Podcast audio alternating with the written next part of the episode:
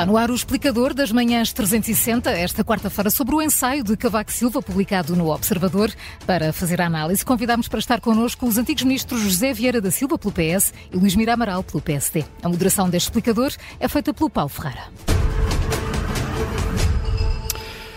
Muito bom dia, José Vieira da Silva. Bom dia, bem-vindo aqui ao estúdio uh, da Rádio Observador. Luís Miramaral também à distância. É um, bom dia. Muito bom dia, bem-vindo também. Uh, é um texto longo de Cavaco Silva, compara os dois anos da uh, última, da governação, a última governação dele, com estes oito anos de governação de António Costa. José Vieira da Silva, pergunta, e está implícita neste texto de Cavaco Silva, qual é o legado que fica desta governação de António Costa? Uh, em primeiro lugar, eu apenas gostava de dizer que apenas li a parte de, suponho que é em duas, duas, duas, partes do texto. A, a segunda daqui a uma semana, exatamente. não, não a conheço. Não, não a conhecemos. Só conheço o extenso texto em que o professor Cavaco Silva uh, glorifica todo o seu passado, uh, como lhe cabe fazer. O, o, que fica de, deste, deste, deste mandato de, de António Costa, dos vários mandatos, uh, tem muito a ver com aquilo que se passou na economia portuguesa, na sociedade portuguesa e no mundo. Uh, não, não é possível avaliar um, a política pública e o desempenho governativo sem esquecer que durante este período Portugal saiu de uma situação crítica do ponto de vista financeiro, nomeadamente face à União Europeia, enfrentou um, um cataclismo que paralisou a economia portuguesa, que foi a pandemia, e depois apanhou os efeitos uh, pesados daquilo que foi conjugação da pandemia com o início da guerra, nomeadamente em termos inflacionistas. Uh, e, portanto, avaliar o governo de António Costa, a meu ver, uh, é muito avaliar a forma como se responderam a estes diversos desafios, que são, que são historicamente uh, tremendos no, na, na, nossa história recente. E que condicionaram, uh, condicionaram o resultado de uma governação. De forma uh, inevitável. Condicionaram aqui como condicionaram em todos os países, com um enquadramento geoestratégico semelhante ao nosso. Uh, aquilo que, que, que, acontece é que penso que, uh, do ponto de vista económico, a nossa economia recuperou e reagiu melhor do que a maior parte dos analistas esperava. Nós olhamos para os indicadores uh, de comércio externo, para os indicadores de produto, de produto, quase todos os indicadores, mesmo de investimento, no sentido global, uh, que aconteceram nestes anos, eles superaram as expectativas que foram geradas nos momentos em que estes impactos uh, aconteceram. Do ponto de vista das políticas públicas, há pontos mais fortes, pontos mais fracos. Há há, há, Portugal atingiu valores uh, muito interessantes, por exemplo, do ponto de vista do abandono escolar, que é uma variável estratégica para o crescimento económico futuro, também no número de alunos no ensino superior, por exemplo, tem dificuldades que nós conhecemos e que são dificuldades sérias em áreas Uh, nos quais também não estamos sempre sozinhos, mas estamos particularmente numa situação difícil, como, como é, por exemplo, a área da habitação. Uhum. Uh, Deixe-me pegar nessa, uh, nesses dados que traz, Luís Miramaral, uh, perguntando se, se faz sentido, de alguma forma, comparar duas épocas tão distintas a nível de desenvolvimento do país e em que as necessidades, nomeadamente de investimento em infraestruturas, são tão diferentes. o país de 80, 90 pode ser comparado, e, a, e, a, governação de então comparado com a governação de agora, que terá mais a ver com as chamadas soft skills? Bom, primeiro, bom dia a todos, cumprimento o Dr. Vieira Silva e devo dizer que eu compreendo o professor Cavaco Silva, eu fui, fiz parte dos governos Maria Absoluta do professor Cavaco Silva e o Dr. António Costa, quando começou, eh, quando ganhou a Maria Absoluta, há dois anos, foi extremamente deselegante com os, com os nossos governos de maioria absoluta. Pedia-se que ia recuperar o conceito de maioria absoluta que tinha sido totalmente degradado connosco. É evidente que não recuperou e saiu muito mal eh, da, da gestão desta sua maioria absoluta. É evidente que não é possível uma comparação ocorre entre períodos muito distintos, mas eu compreendo perfeitamente o professor Cavaco Silva, porque fez parte dos governos dele, de recuperar e, e, e, mostrar aquilo que fizemos durante eh, os 10 anos de governos de Maria Absoluta. Repare que tivemos a primeira Maria Absoluta, que depois o povo português eh, aprovou-a, tanto que aprovou que deu uma segunda maioria absoluta. Portanto, aquilo que o Dr. Costa diz que o, nós degradámos o conceito de maioria absoluta, não é verdade, porque tivemos a primeira maioria absoluta, o, o povo português aprovou-a, tanto que aprovou que nos deu a segunda. O que, o que é natural é que ao fim de 10 anos eh, o, o como é normal na democracia, haja um cansaço e, e, e, e viesse outro partido para o PS a governar. Assim espero que volte a acontecer mesmo agora, porque o PS já está há oito anos no governo hum. espero que haja alternativa. Mas deixe-me dizer que nós, naquela altura, eh, tínhamos um problema sério de infraestruturas, portanto tivemos que apostar nas infraestruturas, a questão da, das autoestradas foi uma questão fundamental que o país não tinha tinha que ser dotado de autoestradas. O programa de, irrigação de barracas, a situação da habitação é dramática, cerca de três ou quatro projetos que o professor Cavaco Silva agora no teu, e que eu estive particularmente ligado, o Alqueva em 93, o gás natural, o programa das PMEs industriais em 93, o, o PEDIP 2 uh, em 95, depois de ter feito o PEDIP 1 também, e uh, o projeto, projeto da, da Alta Europa. Foi o projeto em que eu estive inteiramente ligado, a reestruturação do setor elétrico, o conjunto de privatizações em que também uh, eu trabalhei Mas, muito. Mas, Mira Amaral, e é legítimo fazer a comparação, de facto, do ponto de partida nessa altura com, com, com a governação o, atual? O, o, ponto de partida era muito, era muito mau, e nós de facto conseguimos, e isso é reconhecido internacionalmente. O professor Cavaco cita, cita, por exemplo, em, 80, em 95 o El País, como sabe, é um, é um jornal espanhol mais ligado ao PSOE do que ao PP, que me elogiava aquilo tudo que o professor Cavaco Silva fez. Eu compreendo, estou vendo Silva quando ele diz que este governo ter sofreu algumas crises, nós também sofremos uma crise profunda em 93, uma crise económica profunda em 93 que apanhou o mundo e a Europa e também nós, e depois nós conseguimos eh, sair plenamente recuperados dessa crise e em 95 já a crescer bastante. Eu compreendo o Tovia da Silva, mas devo dizer que é o próprio ainda Primeiro-Ministro António Costa, que sempre disse que não, não queria fazer reformas estruturais e, portanto, apesar das crises, o país viveu em inação estrutural e aquilo que ele cita das exportações é notável a hum. resiliência das empresas portuguesas e considero que houve muito pouco apoio do governo às empresas portuguesas exportadoras e a dinâmica de exportações que temos ainda é devida ao programa da Troika que forçou as empresas contraindo o mercado doméstico, forçou as empresas a ir para o mercado externo, isso gerou uma dinâmica de exportações que ainda hoje se sente, infelizmente, as empresas têm tido uma extraordinária resiliência uh, para o fazer. Portanto, o que eu comparo é um projeto de desenvolvimento com formas estruturais que nós fizemos na altura, com oito anos de inação estrutural no governo do Partido Socialista, em que as empresas foram pouco apoiadas. Deixe-me deixe pe pegar nessa, nessa acusação de, de inação, uh, Miramaral. Uh, os, os projetos que Cavaco Silva, uh, da Silva, Cavaco Silva eleica são, sobretudo, infraestruturas. São obra, obra no terreno as necessidades de hoje são muito diferentes das necessidades. Então, como é evidente... Sim, tem a fixação das barragens. De, Todas as reformas estruturais do setor elétrico, do gás natural... Já, já, já, já, já falou disso, Miramel. Deixe-nos aqui, deixe-nos passar a bola para, para, para o Vieira da Silva. Eh, o certo é que há pelo menos algumas obras que o país ainda precisa e o TGV e o Aeroporto de Lisboa eh, andam há décadas a ser discutidos, de governo após governo.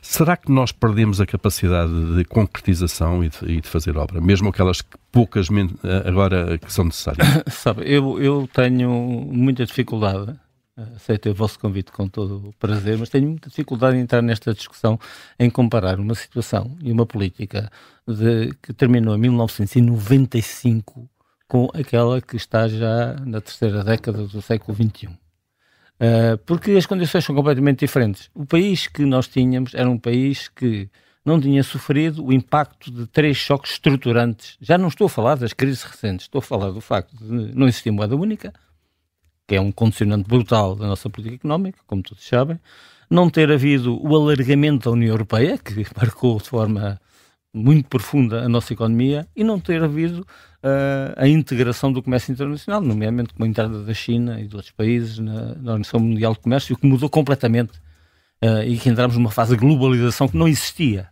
na altura.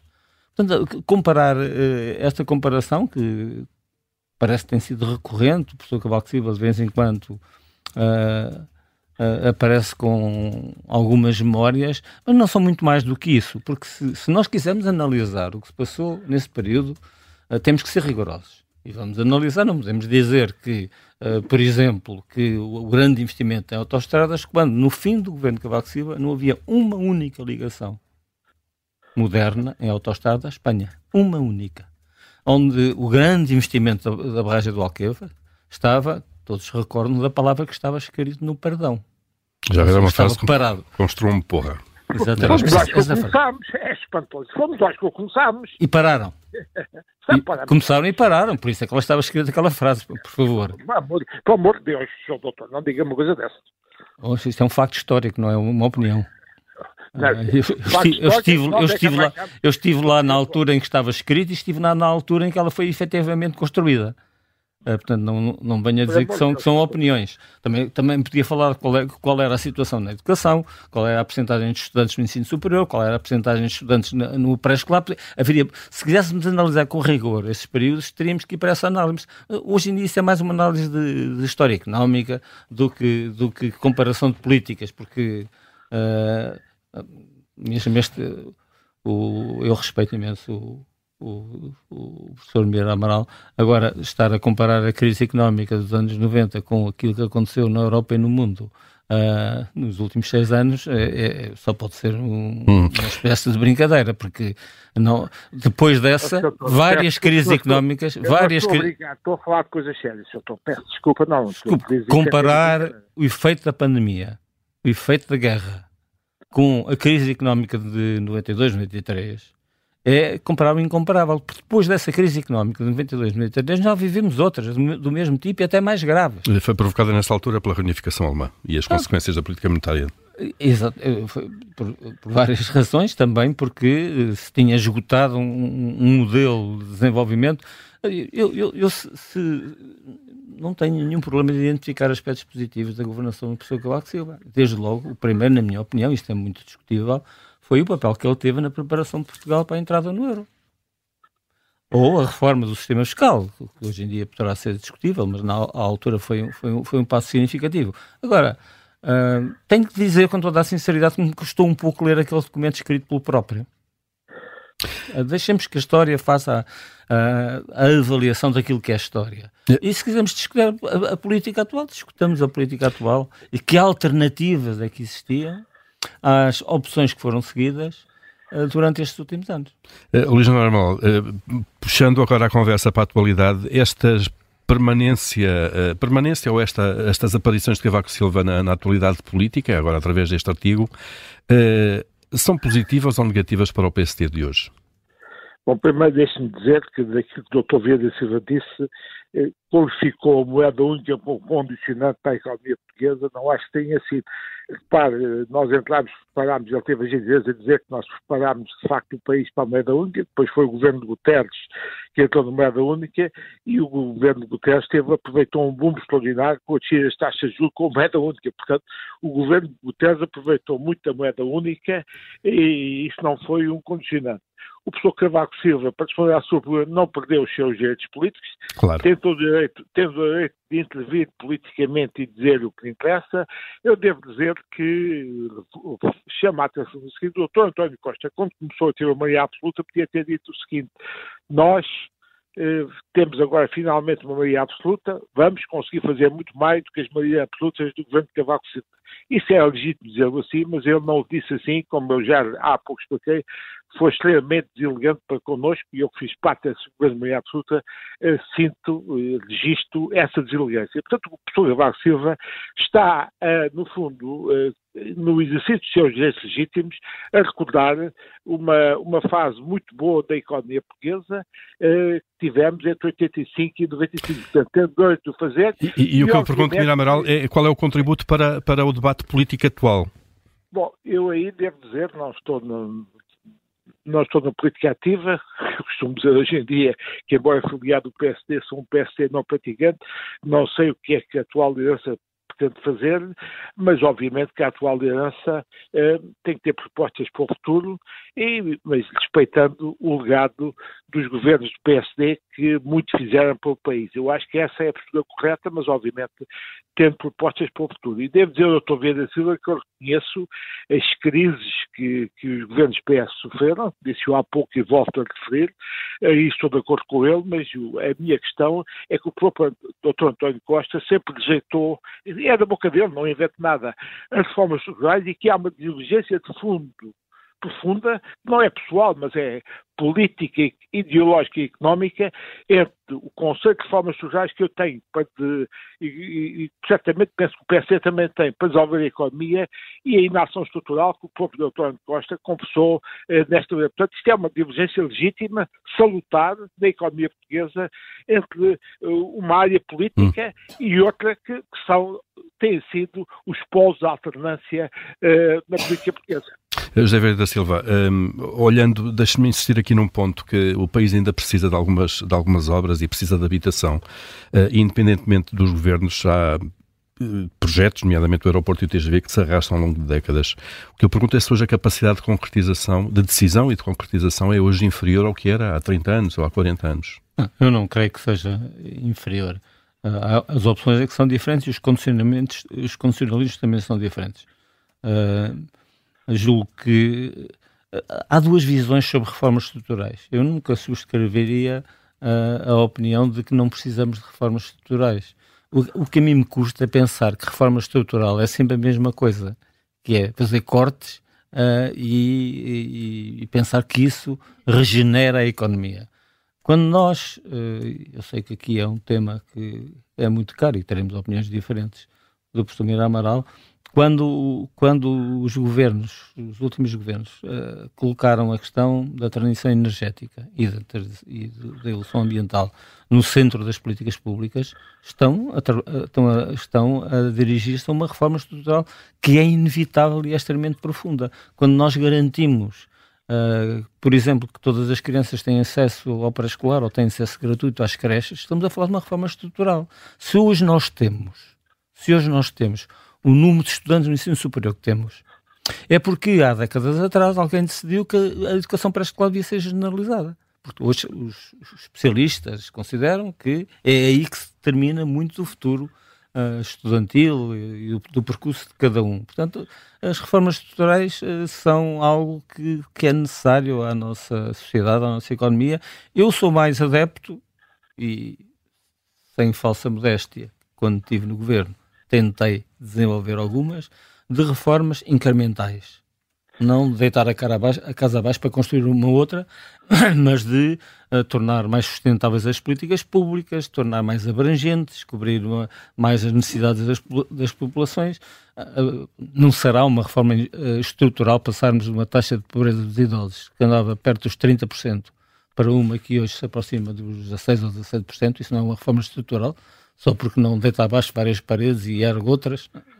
Uh, há conceitos diferentes sobre o que é, que é uma reforma estrutural e eu afasto toda a ideia de que havia capacidade de as fazer e perdemos as capacidades de, de, as fazer porque em muitos aspectos da nossa vida elas continuam a ser feitas e com eficácia.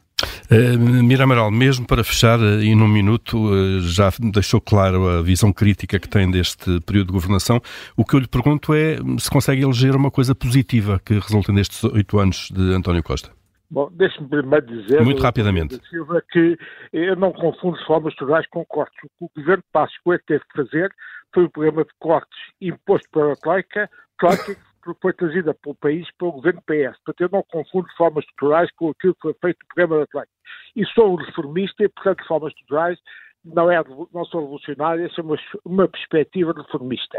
Eu elejo como positivo a preocupação do Primeiro-Ministro de controle do déficit. Agora, a maneira como foi feito é que discordo. Para mim, eh, temos duas maneiras de ter orçamentos equilibrados. Um com alto nível de impostos e alto nível de despesa pública, outro com nível de impostos mais baixo e nível de despesa pública mais baixo. Espero eu que seja esta a concepção do PSD e é a minha concepção. Portanto, elejo como positivo a preocupação do controle do déficit público e agora muito ajudado, é bom dizer, pela inflação, a redução da dívida pública em termos do PIB, que é fácil explicar. Se a dívida pública, o estoque com a inflação não é afetado, porque é a dívida que contraímos, mas depois o PIB com a inflação inchou, portanto o PIB nominal inchou e, portanto, o rácio... Há um efeito aritmético. O PIB diminuiu. Mas... Portanto, isso são dois aspectos que eu considero positivos. Ficam, fica essa nota também. O José Vieira da Silva também já tinha apontado alguns aspectos positivos da governação de Cavaco Silva. Luís Mira Amaral, José Vieira da Silva, muito obrigado a ambos por terem estado nestas manhãs, nesta manhã da Rádio Explicador. obrigado. obrigado.